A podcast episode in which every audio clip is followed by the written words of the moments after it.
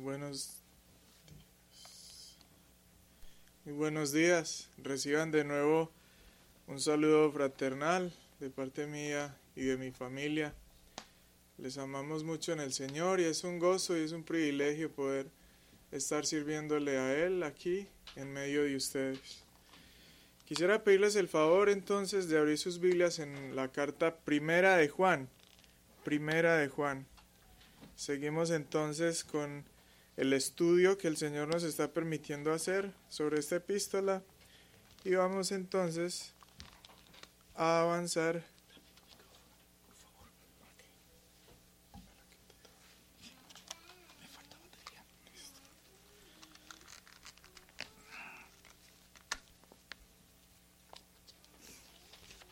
Abrimos entonces en Primera de Juan y en esta ocasión nos corresponde el capítulo número 2.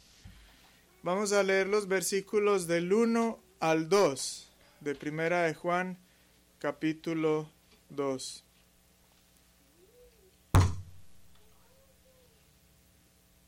Para leer quisiera pedirles el favor de colocarnos en pie.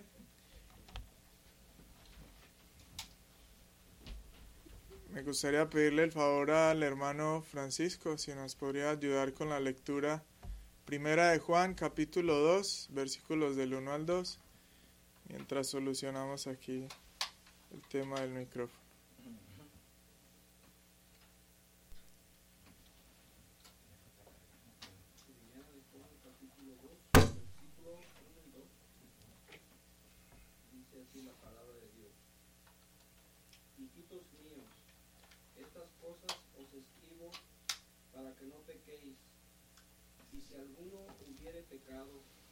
Abogado tenemos para con el Padre a Jesucristo el justo, y Él es la propiciación por nuestros pecados, y no solamente por los, por los nuestros, sino también por los de todo el mundo.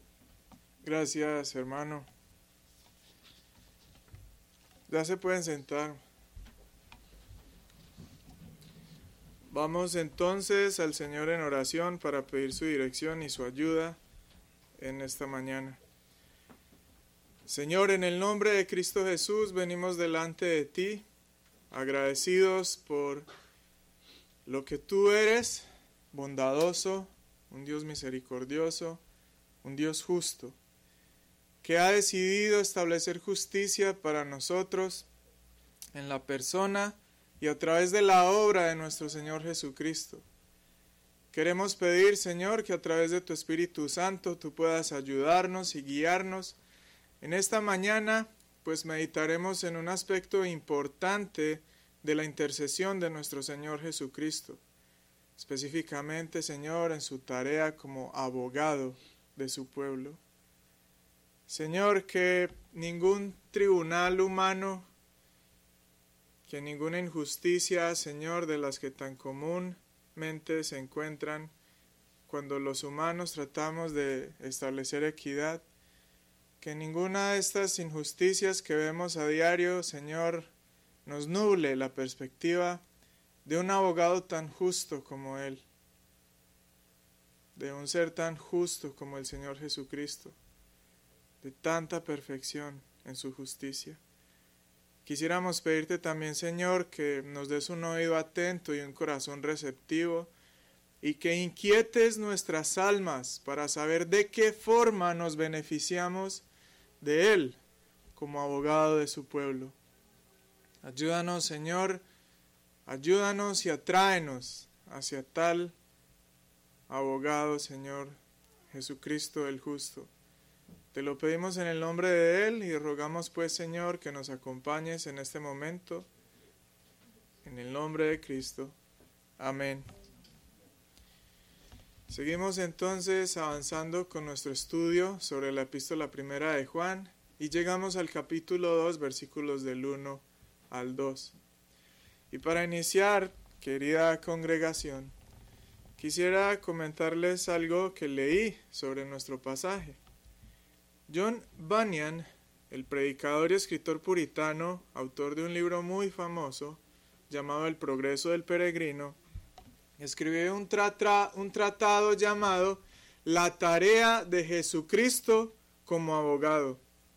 En la introducción de su tratado, Bunyan reconoció que al momento de escribirlo, los teólogos y escritores cristianos de su época hacían un énfasis muy marcado en Jesucristo, en su rol como rey, en su rol como sacerdote y en su oficio como profeta, y las glorias derivadas de ellos.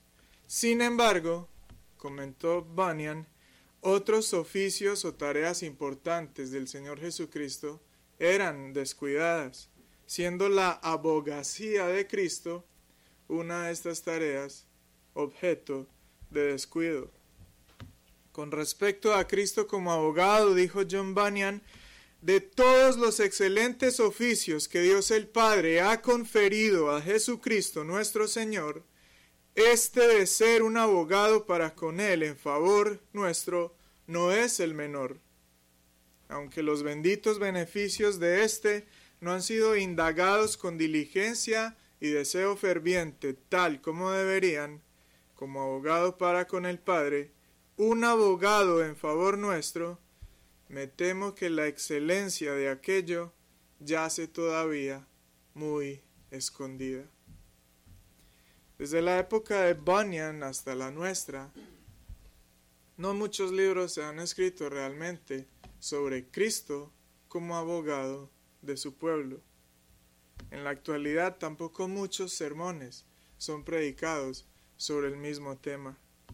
Si bien gran parte de nosotros ha comprendido el Evangelio desde una perspectiva judicial, a causa del libro de Romanos, aún así nos falta meditar, a la iglesia en general, nos falta meditar con profundidad en qué es lo que significa la tarea de Jesucristo como abogado en favor de su pueblo. Si eres alguien que niega la existencia de algo tal como un juicio final de Dios, si eres alguien que se dispone a presentarse por sí solo delante del Señor, y si eres alguien que planea presentar su propia defensa delante de Dios cuando estés enfrente para ser enjuiciado por Él, entonces esta mañana te invito a que despiertes a tres realidades. Tres realidades. La primera es que el juicio ante Dios es inminente es ineludible. Hebreos 9:27 está establecido para los hombres que mueran una sola vez y después de esto el juicio. La segunda realidad a la que debes reaccionar es que en este juicio tienes un registro de tus pecados que testifica en tu contra. Colosenses capítulo 2 versículos 13 al 14 dice que los pecados representan un acta de decretos existente en contra nuestra. Y en tercer lugar, la tercera realidad es que Cristo se presentó para interceder por su pueblo ante Dios. Hebreos 9:24, porque no entró Cristo en el santuario hecho de mano, figura del verdadero, sino en el cielo mismo, para presentarse ahora por nosotros ante Dios. Si meditas con honestidad y con transparencia, entonces llegarás solamente a una conclusión necesito a Jesucristo y lo necesito ahora. Así en esta mañana, con la ayuda del Espíritu Santo, veremos que Jesucristo es el único, suficiente y necesario abogado que puede interceder delante de Dios en favor de los hombres pecadores. El título de este sermón es Cristo nuestro abogado. Y lo veremos en cuatro encabezados principalmente. El primero es sus defendidos, el segundo es su oficio, el tercero es su carácter y el cuarto encabezado, su obra. Sus defendidos, su oficio, su carácter y su obra. En primer lugar, veamos entonces sus defendidos. De acuerdo con el versículo 1 de el capítulo 2 de Primera de Juan, entre las personas que cumplen el perfil de aquellos por quienes el Hijo puede abogar delante del Padre, se encuentran inicialmente los creyentes. Cuando Juan aborda a la audiencia de su carta como hijitos míos, él se está refiriendo primeramente a los creyentes. Sin embargo, recordemos que mientras el apóstol amado escribe, él está simultáneamente examinando a su audiencia con el fin de promover la seguridad de la salvación entre ellos. Recuerde primera de Juan capítulo 5 versículo 13, estas cosas os escribo a vosotros que creéis en el nombre del Hijo de Dios, para que sepáis que tenéis la vida eterna y para que creáis en el hombre, perdón, en el nombre del Hijo de Dios. Ahora, si bien Juan utiliza el nosotros para referirse a su audiencia, el más joven de los doce está mostrando que la iglesia ha de ser abordada desde la dualidad de la iglesia visible o invisible. La iglesia visible son todos aquellos que asisten y se adhieren a la iglesia públicamente como miembros, pero la invisible es la que dicta que no todos de esos que asisten a la iglesia, sino todas las personas que se adhieren a la iglesia como miembros, son verdaderamente la iglesia del Señor. Por eso Juan aquí, siempre que utiliza el nosotros, deja espacio para indicar que no todos los nosotros en su audiencia eran verdaderamente de nosotros. El capítulo 2, versículo 19 dice, salieron de nosotros, pero no eran de nosotros, porque si hubiesen sido de nosotros, habrían permanecido con nosotros. Pero salieron para que se manifestase que no todos son de nosotros. Juan trata a la iglesia como sus hijitos en Cristo, es cierto, pero al mismo tiempo reconoce que entre ellos puede haber mentirosos que no practican la verdad, como vimos en el capítulo 1, versículo 6. Puede haber personas que niegan su pecaminosidad y su pecado, como vimos también, versículo 8 y 10 del capítulo 1. Puede haber personas que se engañan a sí mismo al negar su pecaminosidad, pero no solo eso, hacen mentiroso a Dios, versículo 10, capítulo 1, y personas en quienes no mora la palabra de Dios. Y todo esto lo hace utilizando o empleando el lenguaje de nosotros. En última instancia, quienes cumplen el perfil para ser defendidos por Jesucristo como abogado son todos aquellos que han cometido pecado. Mire allí versículo 1 de primera de Juan 2. Y si alguno hubiere pecado. Ahora, se habla aquí de quienes cumplen requisitos para ser defendidos por Cristo, porque no todos los que han cometido pecado, en última instancia, serán defendidos por Él como su abogado. Y eso lo veremos en el cuarto punto, el cuarto punto cuando hablemos de la tarea de Jesucristo como abogado. En conclusión de este primer punto entonces, ¿quiénes son sus defendidos? Son los creyentes y son personas de entre las que han cometido pecado. En segundo lugar, miremos su oficio. Miremos su oficio. Cristo nuestro abogado, su oficio. La segunda parte del versículo 1 del capítulo 2 es realmente hermosa. Hay alguien muy especial a quienes los creyentes y pecadores también pueden acudir en busca de ayuda a Jesucristo, el justo. Y Él, a Él como abogado para con el Padre. Y si alguno hubiere pecado, abogado tenemos para con el Padre a Jesucristo, el justo. El término abogado en griego indica uno que es llamado para ayudar o indica también un defensor cuando hablamos de un juzgado o una corte.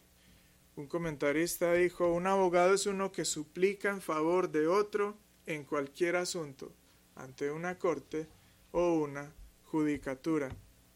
Específicamente nuestro texto muestra que Jesucristo es abogado para con o en favor de, de, la, de los hombres, de los pecadores, de los creyentes y delante del Padre. ¿Cómo se entiende ahora la labor de Cristo como abogado para con el Padre? De nuevo podemos recibir ayuda en este caso de Bonian, porque él, comentando sobre estos versículos, dice que todo este escenario de Dios como juez, de Jesucristo como abogado, defendiendo a los creyentes, supone al menos siete cosas que debemos entender en este texto. La primera es que Dios es juez y Dios está sentado sobre su trono desde el cual emite sus juicios. La segunda es que los santos, por sus transgresiones, y los pecadores son llamados a comparecer ante su juez, ante Dios, quien está sentado en el trono. En tercer lugar, hay un acusador, uno que cuidadosamente recolectará todas las faltas de los hombres y las presentará delante del juez en contra de ellos. La cuarta, quienes son llamados no pueden ni deben atreverse a presentarse delante del juez en representación de sí mismos. Quinta, hay una tendencia en los cristianos, los cuales al pecar olvidan que tienen un abogado para con el Padre. Sexta, recordar y creer que Jesucristo es nuestro abogado cuando hemos pecado es algo que afirma y fortalece nuestra fe y nuestra esperanza. Séptima, si Jesucristo aboga por nuestra causa, no importa qué tan oscura sea esta, Él es capaz de exonerarnos de cualquier culpa. Esto lo hace delante del trono de Dios para nuestro gozo y para vergüenza de nuestro adversario. Ahora las palabras de Bonian se muestran muy acertadas a través de todo el contexto de la escritura. ¿No es esto lo que ellas muestran sobre el Señor Jesucristo? Vayamos a Romanos capítulo 8, versículo 34. ¿Quién es el que condenará? Cristo es el que murió, más aún, el que también resucitó, el que además está a la diestra de Dios, el que también intercede por nosotros. Primera de Timoteo 2.5, porque hay un solo Dios y un solo mediador entre Dios y los hombres, Jesucristo, hombre. Hebreos 7, 24 al 25. Mas este, Jesucristo, por cuanto permanece para siempre, tiene un sacerdocio inmutable, por lo cual puede también salvar perpetuamente a los que por él se acercan a Dios, viviendo para siempre para interceder por ellos. De acuerdo con estas referencias bíblicas que hemos visto, la abogacía de Cristo se relaciona de forma particular con un término, intercesión. En general, los oficios del Señor Jesucristo son vistos como rey, sacerdote y profeta. ¿Cómo entonces relacionamos la abogacía de Cristo con estos tres oficios que son reconocidos a rasgos generales como los únicos o tres oficios que implicaron unción en el Antiguo Testamento también? Bueno, la respuesta es que la abogacía de Cristo es una manifestación de su oficio de sacerdocio, de sacerdocio. ¿Por qué? Porque los sacerdotes eran intercesores, mediadores entre Dios y el pueblo. En el versículo 2 del capítulo 2 de Juan, que tocaremos ahorita, profundizaremos un poco más al respecto cuando analicemos el término propiciación.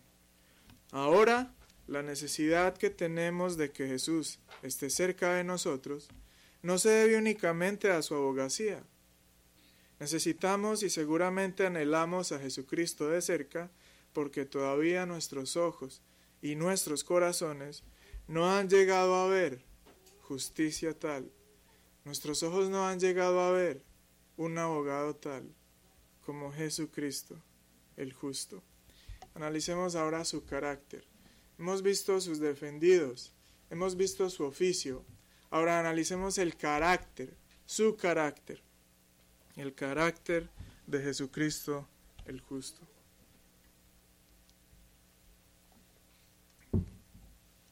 Jesucristo, quien aboga delante del Padre por su pueblo, es justo. Versículo 1, capítulo 2. ¿Qué significa entonces esto? ¿Qué significa que Jesucristo es justo? En este versículo, dos conceptos o dos verdades se pueden entender con respecto a la descripción del Señor Jesucristo como justo. En primer lugar, por justo, se hace referencia a que Jesucristo fue perfectamente obediente al Padre, sin pecado alguno. Se refiere a la obediencia completa y total que el Señor entregó cuando obedeció la ley exhaustivamente, lo que se conoce como obediencia activa, y esta es imputada a las personas cuando ejercitan su fe salvífica en el Señor. En segundo lugar, por justo, Juan también puede estar refiriéndose al carácter justo, al atributo que Jesucristo, por ser la segunda persona de la Trinidad, tiene, igual que el Padre y el Espíritu Santo, cuando son llamados justos. Juan puede estar entonces refiriéndose al carácter de Jesucristo, a que Él nunca, nunca tendrá ni la más mínima sombra de injusticia al momento de defender a los suyos, ni es injusto para apelar delante de Dios de una forma injusta. Lo cierto es que ambas verdades aplican aquí. porque Jesucristo tiene la potestad de interceder entre Dios y los hombres? Porque cumplió a cabalidad toda la justicia de Dios. Pero no solamente eso, porque Él también es Dios y tiene una justicia tal que ningún ojo verá aquí en la tierra. Estas dos verdades proveen gran consuelo para el creyente. Déjeme hacerle las siguientes preguntas y quiero que medite en ellas mientras las observamos o las consideramos. Como creyente, ¿te has preguntado si de verdad todos tus pecados han sido perdonados? ¿De casualidad has luchado con esta pregunta? ¿Te cuesta creer que alguno algunos de los pecados más grotescos que tú sabes que has cometido han sido verdaderamente perdonados por Dios? ¿Eres de los que creen que Dios no ha perdonado cada pecado que has olvidado confesar? ¿Te cuesta descansar en que Dios ha perdonado tus pecados presentes e incluso, perdón, pasados e incluso presentes y futuros? El llamado para ti en esta mañana es que encuentres consuelo en la justicia que Jesucristo cumplió. Dios es un juez tres veces santo, que no da por inocente al culpable. Él no hace acepción de personas. Él no toma cohecho o acepta soborno. Él juzga con justicia, y esta justicia no puede hallar comparación en ningún tribunal humano. Es por eso que cuando el Señor castigó en Jesucristo los pecados de su pueblo, tal castigo fue completo y exhaustivo. El Señor no dejó ni un solo pecado de ningún miembro de su pueblo sin castigar en la cruz del Calvario. Un Dios omnisciente, un Dios omnipresente, santo, santo, santo y perfectamente justo, jamás ejecutaría justicia de forma defectuosa. El castigo que la justicia de Dios determinó justo a causa del pecado, todo ese castigo fue depositado en el Señor Jesucristo. Y el Señor Jesucristo fue totalmente agradable delante del Padre. A causa de su vida y obediencia perfecta, cuando el Padre ejecutó su juicio, quedó plenamente complacido plenamente satisfecho de lo que había hecho allí en la cruz, incluso en los, en los sufrimientos y la muerte del Señor. Jesucristo, el justo, es el único que puede interponerse entre la ira de un Dios santo, justo, y un hombre pecador, y no ser destruido en el intento. Estoy hablando aquí de la humanidad, de Jesucristo como humano. Jesucristo hombre es el único con una vida tan santa, justa y pura que puede ser escuchado por Dios. Jesucristo hombre es el único que puede siquiera abordar un Dios tan santo como el de las Escrituras y ser considerado apto para hacerlo. Jesucristo puede abogar por pecadores perdidos, cuya maldad es tan profunda como el infierno mismo, y lo puede hacer porque su justicia es tan perfecta como la justicia de Dios mismo. La invitación, el llamado, el ruego en esta mañana es que vayamos todos a Jesucristo. Aquel que nunca ha ido, aquel que si muere hoy enfrentará a un Dios en sus propios medios y sin Cristo como su abogado, tú que no has nacido de nuevo, tú que no tienes quien interceda por ti delante del Señor Jesucristo, perdón, delante de Dios, el juez santo que está en el trono, refúgiate en Jesucristo. Encuentra refugio en Jesucristo. La ira de Dios viene sobre los pecadores que no se hayan arrepentido ni hayan depositado su fe, su confianza en Jesucristo. Como dijo un puritano, los los brazos de la fe me desvisten y me despojan de mi justicia, defectuosa, impura, inmunda. Con un brazo me quitan esta justicia defectuosa y con el otro toman la de Jesucristo y la usan para sí. Que los brazos de la fe en esta mañana te permitan despojarte de todas las horas muertas que has hecho y te permitan vestirte con la justicia perfecta, la que solo tiene Jesucristo. Con respecto a la justicia de Cristo como un atributo o perfección de su carácter, lo he dicho muchas veces y lo seguiré diciendo en este momento, no hay justicia como tal en la tierra. No tenemos nada con qué compararla. En nuestros contextos latinoamericanos especialmente, vemos que hay un gran quebrantamiento a través de la injusticia. Y a veces cuando pensamos en que una justicia es ejercitada, es emitida, tenemos perspectivas defectuosas. porque hay corrupción? porque hay acepción de personas en medio? porque no hay jueces realmente justos, porque no hay abogados justos. Así que el anhelo más profundo de nuestro corazón y el consuelo que recibe nuestro corazón es que Jesucristo está por fuera de todo lo que nosotros vemos y conocemos aquí en la tierra.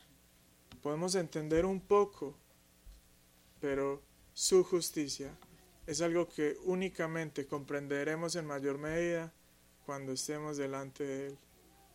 Cuando estemos delante de Él. Nadie ha presenciado un abogado ejerciendo su oficio como Jesucristo. Robert Candlish dijo lo siguiente. En cualquier tribunal en el que tuviera una causa que mantener, desearía tener un defensor justo. No menos que desear un juez justo, querría tener un defensor justo. No quiero un abogado que me halague y engatuse.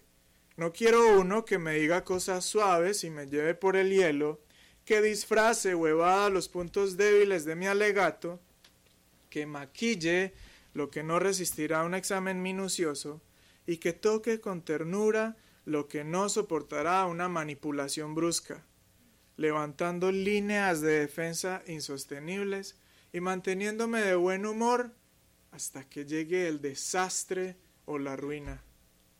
Dadme un abogado que me diga la verdad y que diga la verdad en mi favor, que trate con verdad conmigo y por mí, y que me represente con justicia. Dadme un abogado que, por mucho que se preocupe por mí, se preocupe por la honestidad, por el honor, por la ley y la justicia aún más. Dadme un abogado que no tenga miedo de indignarme o herirme por mi seguridad, por mi bien. Cualquiera que sea su nombre, solo espero que él sea honesto, recto, justo. Ningún tribunal terrenal ha conocido abogado alguno como Cristo. Y ese ha de ser el deseo de toda persona. Y es cierto, es cierto, pues al fin de cuentas necesitamos uno que trate con verdad, uno al que nuestras artimañas no puedan engañar, uno al que nuestro corazón, que constantemente nos engaña a nosotros mismos, no lo pueda engañar a Él, uno al que nuestro propio pecado no pueda confundir, uno que nos trate con justicia de verdad, para que una vez Él haya tratado con nosotros, nosotros no tengamos nada que temer. Si Jesucristo es mi abogado, nada menos que una justicia verdadera se cumplirá. Nada le faltará. Podrán muchas manos aparecer escribiendo en las paredes. Si Jesucristo es mi abogado, jamás, jamás, jamás seré hallado falto después de haber sido puesto en balanza. Sigue diciendo Candledge, tal abogado es Jesucristo el justo. En presencia del juez justo, se presenta en el tribunal del cielo. En su tribunal justo se presenta por nosotros, no para librarnos como si se tratara de una astuta maniobra de evasión, no para justicia estricta por medio de algún manejo hábil y astuto, sino para que toda la controversia hasta el fondo, para que todas las causas ocultas de ofensa sean puestas al descubierto, y que se satisfagan todas las demandas justas y los reclamos pendientes, y que se ajuste todo lo relacionado con nuestra posición correcta en los términos y según los principios de la justicia perfecta. Ahora, podríamos preguntarnos, bueno, ¿qué de mí cuando no esté en un tribunal? Porque los abogados suelen ejercer únicamente en las cortes, ¿cierto? ¿Qué de mí entonces? Tendré que esperar a ser defendido por Jesucristo el justo, cuando Dios me invoque cuando Dios me convoque ante su juzgado, tendré que esperar hasta aquel momento. Sigue diciendo nuestro ministro escocés, Robert Candlish, tal abogado es Jesucristo para con nosotros en el alto tribunal del cielo. Tal abogado es también cuando en calidad, por así decirlo, de abogado de cámara o abogado que ejerce en los cubículos que le entregan al acusado, está con nosotros en nuestra habitación para escuchar todo lo que tenemos que decir, a todas nuestras confesiones y quejas, a nuestra enumeración de agravios, nuestro desahogo de todas nuestras angustias y todas nuestras penas. Sigue siendo Jesucristo el justo, paciente, compasivo, cuando inclina su oído a nuestro grito más salvaje o a nuestro susurro más débil, pero sigue siendo justo. No se entretiene con nuestro pecado ni con nuestro dolor. No nos perdona superficialmente, sino que nos sondea hasta el fondo, sin darnos alivio hasta que todo el asunto haya sido investigado y se haya extendido y se haya resuelto de manera justa y equitativa. Él es Jesucristo el justo. Qué maravilloso es Jesucristo el justo. Acude a Él. Acude a Él. Ahora, hay algo más que falta aclarar con respecto a Cristo como nuestro abogado. Ya vimos sus defendidos, vimos su oficio, vimos su carácter. Tenemos que ver ahora en este momento su obra, su obra. En el versículo 2, al final del capítulo 2 de Primera de Juan, leemos que Jesucristo es la propiciación por nuestros pecados, y no solo por los nuestros, sino también por los de todo el mundo. Aquí vamos a analizar primero el significado de propiciación y luego que entendamos qué significa propiciación, hablaremos de el alcance o la aplicación de la propiciación. Con respecto al término propiciación, Cristo es quien es llamado de esta manera. Y Él es la propiciación. Este término propiciación debe ser entendido teniendo el Antiguo Testamento como contexto, más específicamente el día al que se llama día de la expiación, donde leemos que el sumo sacerdote debía entrar hasta el lugar santísimo. Imaginemos todos aquí la escena del tabernáculo, el sumo sacerdote yendo una vez al año al lugar santísimo, porque solamente hasta este lugar podía llegar en el día de la expiación. imaginémoslo entonces, sosteniendo la sangre del becerro, la sangre del becerro expiatorio entrando hasta allí, ¿y qué tenía que hacer? Tenía que tomar de esta sangre y rociar, rociar lo que se conoce como el propiciatorio, que es algo así como la tapa de el arca. Entre las acciones que efectuaba el sacerdote con la sangre del animal había dos verbos o dos acciones específicas, dos términos que utiliza el Antiguo Testamento uno de ellos es expiación y el otro es propiciación. Vamos a entender cuál es la diferencia entre estos dos para poder entender cómo Jesucristo es la propiciación de nuestros pecados. La expiación, expiación, resalta el efecto que tiene la sangre del cordero cuando es rociada sobre el propiciatorio, el efecto de la sangre del cordero sobre los pecados. El término hebreo detrás de expiar en general significa cubrir, cubrir. La propiciación resalta el efecto que la sangre del cordero puesta sobre el propiciatorio tiene, en este caso, no sobre los pecados, sino sobre Dios.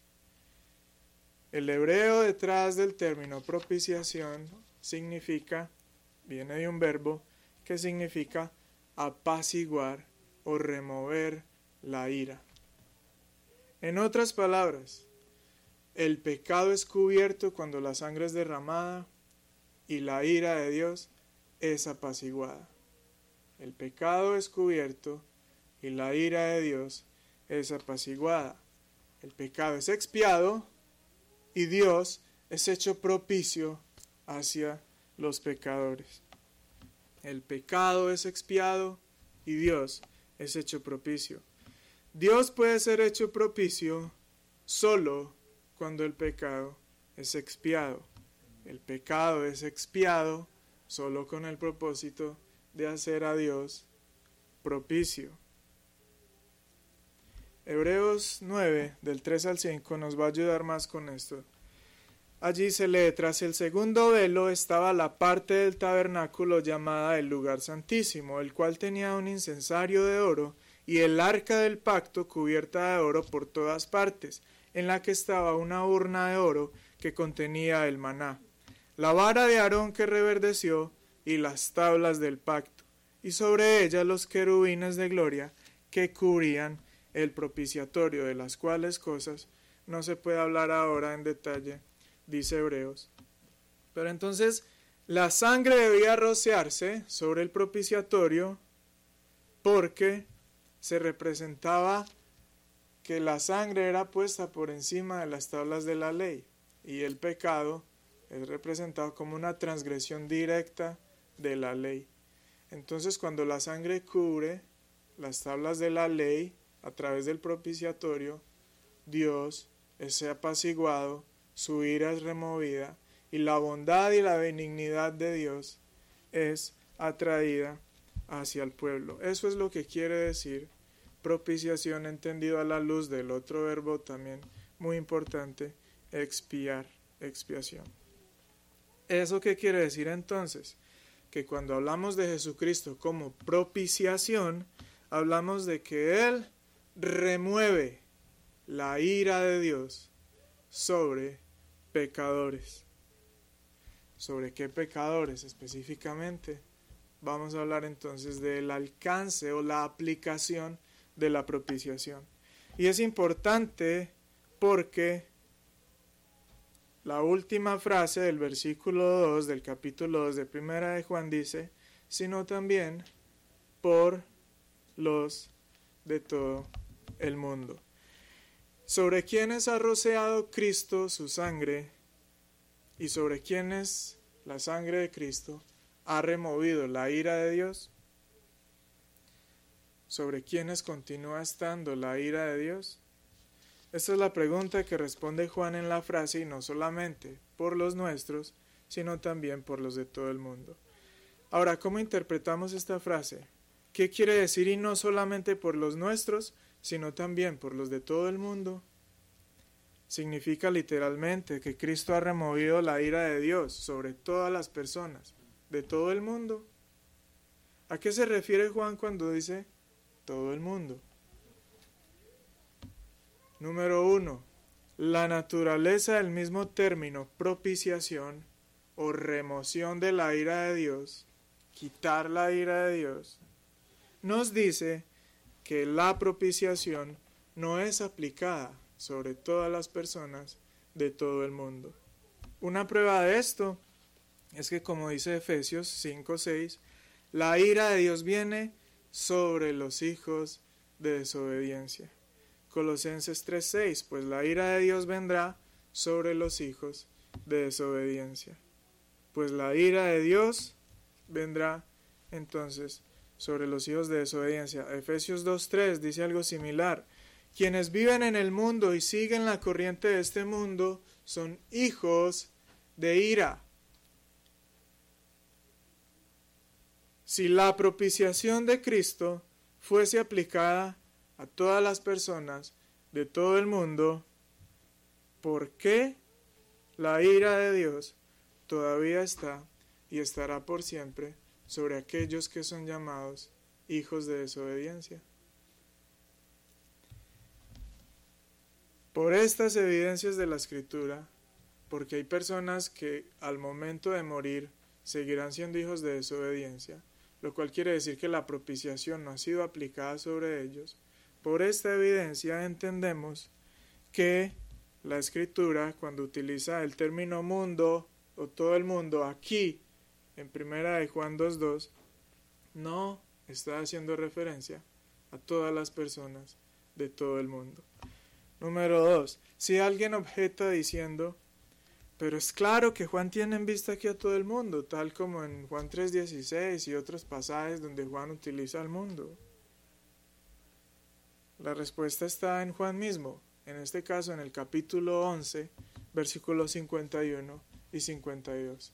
Vayamos por favor a Juan 11, 51 y 52. Y con un dedo tenga ahí primera de Juan 2, 2. Juan 11, 51 al 52. Aquí se repite la fórmula que tenemos en Juan 2.2, pero ya les explico de qué forma se repite. Juan 11, 51 al 52. Está hablando de Caifás, de la, lo que Caifás dijo que debía morir un hombre en lugar de toda la nación. Entonces Juan aquí el autor está agregando lo que se conoce como un comentario del autor. Se interrumpe la narrativa y el que escribe el Evangelio plasma en su escrito una descripción de lo que él está viendo está comentando el suceso que acaba de pasar. Obviamente, también inspirado por el Espíritu Santo. Dijo de Caifás, esto no lo dijo por sí mismo, sino que como era el sumo sacerdote aquel año, profetizó que Jesús había de morir por la nación. Mire la repetición de la fórmula. Y no solamente por la nación, sino también para congregar en uno a los hijos de Dios que estaban dispersos. La misma fórmula de primera de Juan 2.2. Y no solo por los nuestros, sino también por los de todo el mundo. ¿Qué quiere decir eso entonces? Que muy probablemente cuando está utilizando el término todo el mundo, tiene como trasfondo no todo el mundo, los hijos de Dios que se encuentran dispersos en todo el mundo. Algunos ya salvos, otros no. Vemos entonces que a raíz de este versículo se repite la fórmula, ¿cierto? Y no solamente por los nuestros, y no solamente por la nación, sino por los hijos de Dios que estaban dispersos, sino por todo el mundo. Esto sucede aquí porque el apóstol Juan estaba queriendo abordar la exclusividad en su audiencia, en su audiencia. La audiencia de él tenía una mentalidad muy marcada todavía por el judaísmo, donde todavía no estaba muy arraigada la realidad de que las puertas, digamos, del reino, las llaves del reino, habían abierto las puertas del Evangelio, no solo para la nación judía, sino para las naciones de todo el mundo. Ahora, lo que está entonces creyendo o combatiendo Juan es que la exclusividad de la salvación por parte de los judíos debía ser derribada. Pero eso no quiere decir que no exista la excepción al momento de salvar. Si hay excepción, no todos recibirían la propiciación. Número 3. Si alguien objeta aquí, pero es que la escritura no tiene muchas referencias a la universalidad de la obra de Cristo, las cuales apoyan a Primera de Juan capítulo 2 versículo 2 como hablando de una propiciación universal. La respuesta es cada una de estas interpretaciones de los textos llamados textos de expiación universal tienen sus dificultades interpretativas. Por ejemplo, primera de Timoteo 2.4 muestra, Dios quiere que todos los hombres sean salvos. En versículo 6 se lee que Jesucristo murió en rescate por todos. ¿Cómo entonces entendemos primera de Timoteo 2 a la luz de primera de Juan 2.2? Porque la escritura ha de interpretarse con la misma escritura. La respuesta es todos los hombres que Pablo menciona en primera de Timoteo 2, cuando menciona a todos los hombres, hay una referencia que él hace en el versículo 1 y 2. Y cuando habla de todos los hombres, probablemente, y es lo que creemos, hace referencia a distintos oficios o distintas eh, categorías sociales, porque habla de reyes, habla de personas en eminencia, y esto es lo que representa todos los hombres como haciendo referencia a toda clase de hombres. ¿Por qué no podemos decir que Dios quiere que todas las personas se salven? Porque en realidad no todas serán salvas. ¿Por qué no se puede decir esto? Salmo 115.3. Nuestro Dios está en los cielos. Todo lo que quiso ha hecho. Salmo 135.6. Todo lo que Jehová quiso ha hecho en los cielos y en la tierra, en los mares y todos los abismos. Dios, cuando quiere algo, lo hace. Todo lo que Dios quiso fue hecho. Decir que Dios quiere salvar a todos los hombres y al final no todos los hombres son salvos muestra a un Dios impotente. Y no solamente impotente, hay muchas complicaciones, sobre todo estudiando el carácter de Dios.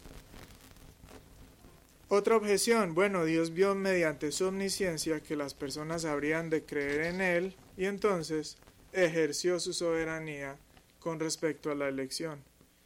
Eso de demostrar que Dios por su presencia o su omnisciencia vio que después de crear al hombre algunos habrían de escogerlo, de tener fe en Él y entonces Así realizó, así realizó Dios su elección. Realmente es un poco ilógico, porque en última instancia la salvación no depende de Dios, sino de la persona que decidió creer en Dios.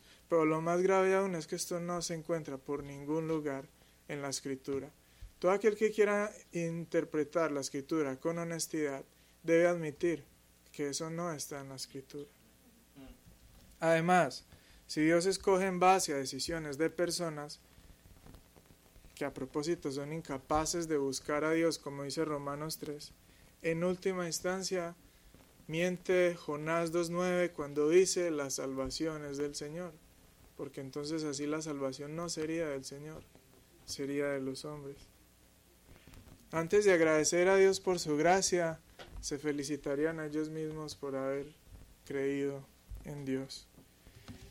Finalmente, los cánones de Dort, documento histórico muy útil para la Iglesia de Cristo, eh, escrito y bosquejado entre 1618 y 1619 por la Iglesia Reformada Holandesa y un gran número de delegados internacionales, utilizó una dualidad que es muy útil a hora de interpretar estos versículos que parecen ser universales, pero después de un estudio descuidado y comparar escritura con escritura, nos damos cuenta que la salvación y la expiación es particular y es limitada.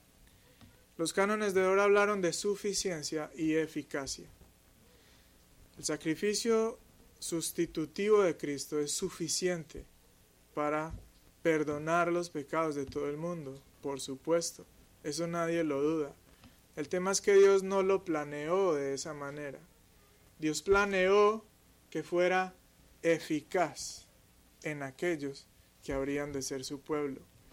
Entonces es suficiente para cubrir los pecados de todos los hombres de todo el mundo, pero de acuerdo al pacto que el Padre estableció con el Hijo, a través del cual le daría algunas personas, como dice Juan 6 y Juan 17, y que el Espíritu Santo debía, digamos, aplicar la redención de Cristo en el corazón de estos, a los que el Padre le dio al Hijo, de acuerdo a todo el pacto de redención, vemos que la salvación fue planeada para que fuera eficaz únicamente en algunos. Otra objeción muy común hacia lo que estamos diciendo es, bueno, si Dios escoge, entonces, ¿qué propósito tiene predicar el Evangelio? Esta objeción es un error muy grave, pues las personas muestran que un error, que a un error se le agrega otro error. Están imponiendo sobre las escrituras una tensión que ella no muestra, que ella no tiene. Basada en una lógica defectuosa, imponen sobre las escrituras una tensión que ella misma no tiene. Quien es soberano en su elección para la salvación es Dios, no el cristiano. Los cristianos, en gratitud, deseamos obedecer y servir al Señor en todo lo que vemos en la escritura. Los cristianos entonces, cuando vemos que la soberanía de Dios en la salvación es tan clara, vemos que, la igual, que es igual de clara al mandato de evangelizar, al mandato a predicar el Evangelio de Dios a toda criatura. Dios nunca le pregunta, o Jesucristo nunca pregunta a sus discípulos si les parece lógico lo que está pasando, vayan y evangelicen a todas las criaturas. Esa lógica no se ve. Cristo afirma que el Padre le dio unos para que fuesen salvos, y que no solamente de Israel, sino que tenía ovejas en todas las naciones. Pero no solamente afirma esto, manda a sus discípulos a que prediquen el Evangelio a toda criatura. ¿Por qué? Porque ¿cuál es el medio a través del cual la propiciación de Cristo puede ser aplicada en el alma de una persona? La predicación del Evangelio. Y el Evangelio se predica a todos, pero se hace eficaz en algunos. Y eso es algo que no nos corresponde a nosotros, eh, discutirle al Señor y mucho menos imponer nuestras lógicas defectuosas en lo que las escrituras muestran con claridad. Finalmente, a ti que escuchas el Evangelio domingo tras domingo y quizá todavía no has sido salvo por el Señor, a ti que luches en tu mente preguntándote, ¿me habrá elegido el Señor a mí? porque es una pregunta que muchos nos hacemos. A ti, como al resto de nosotros, la escritura nos da un mandato claro, arrepentirnos y creer en el Evangelio. Si bien Dios es soberano en su salvación, Dios salva a los hombres, como dice Wilhelmus Brakel, de acuerdo a la naturaleza de los hombres. Si Dios nos creó seres con intelecto, con afecto y con voluntad, al momento de salvarlos, Dios no se salta estos elementos que Él usó para crearnos, Al contrario, Él obra en cada uno de ellos.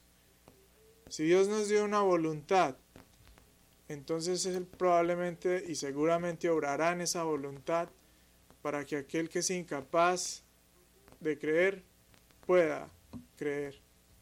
Y si tú no entiendes muy bien cómo funciona esto o cómo la salvación es aplicada, pues ve al Señor en humildad, reconoce que te cuesta entender esto, pero quizás reconoce que es para ti claro que necesitas nacer de nuevo y que si Cristo no hace la obra en ti, pues nada podrá lograrlo.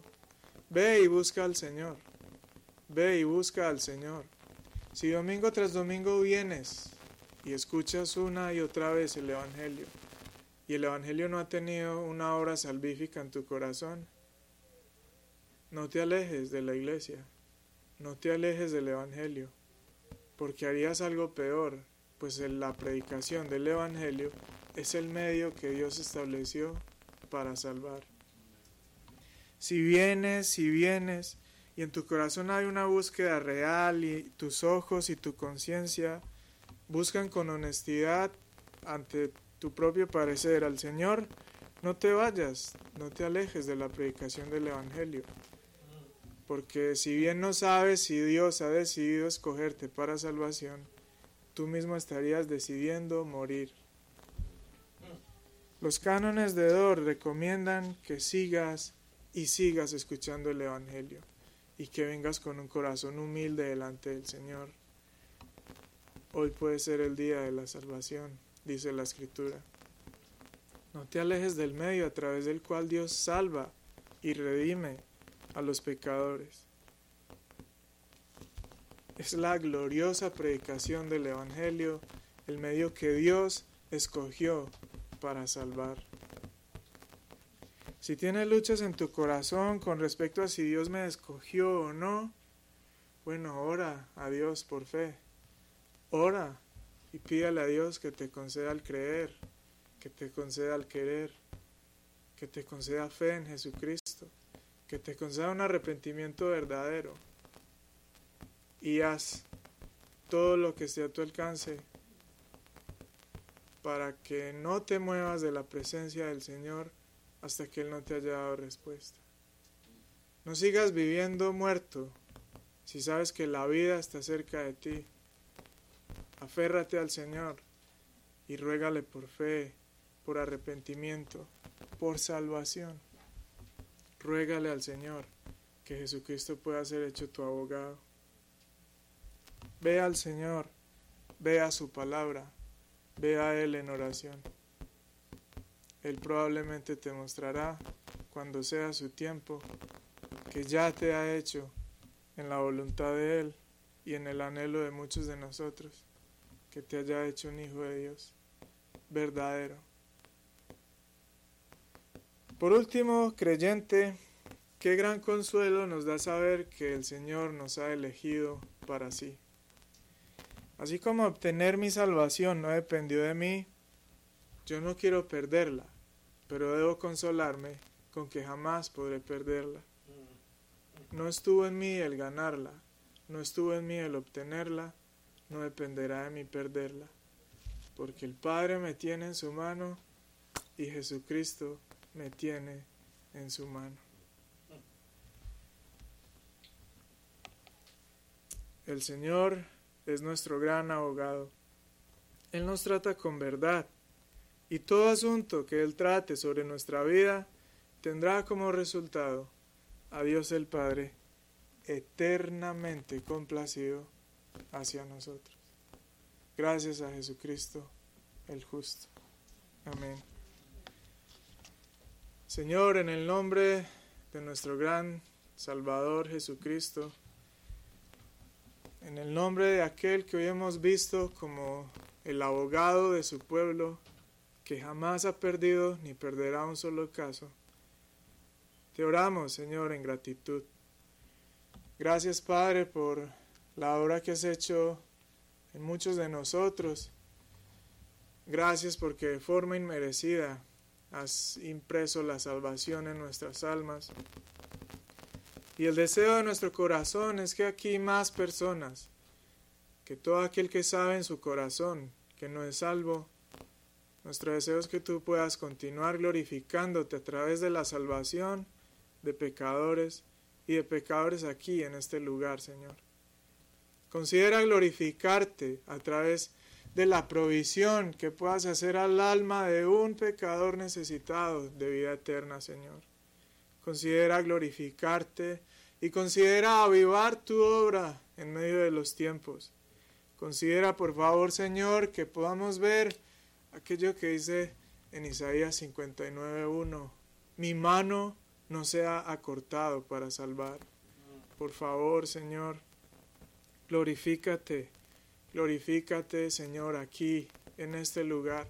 Glorifícate a través de la predicación de tu Evangelio, Señor, al dejarnos ver que tendrás misericordia de un alma, Señor, por toda la eternidad. Señor, de igual manera nos consolamos y nos regocijamos en que hemos sido hechos hijos tuyos y que somos hijos en el Hijo. Gracias Señor por este don tan inmerecido. Gracias por interrumpir nuestro camino hacia una condenación eterna. Gracias por interponer la cruz de Cristo. Gracias Señor. No lo entendemos, pero estamos eternamente agradecidos Señor. Ayúdanos a ser obedientes. Ayúdanos a agradarte en todo, Señor, pues es lo menos que podemos hacer después de disfrutar de que la propiciación en Jesucristo haya sido aplicada a nuestras almas. Ayúdanos a disfrutar de la comunión contigo, pues la ira tuya, Señor, ha sido removida de sobre nosotros por la propiciación que Jesucristo ha obrado, Señor. Ayúdanos a seguirte con cercanía, con confianza y con un temor reverente, pero ya no con un temor al castigo. Te lo pedimos en el nombre de Jesús. Amén.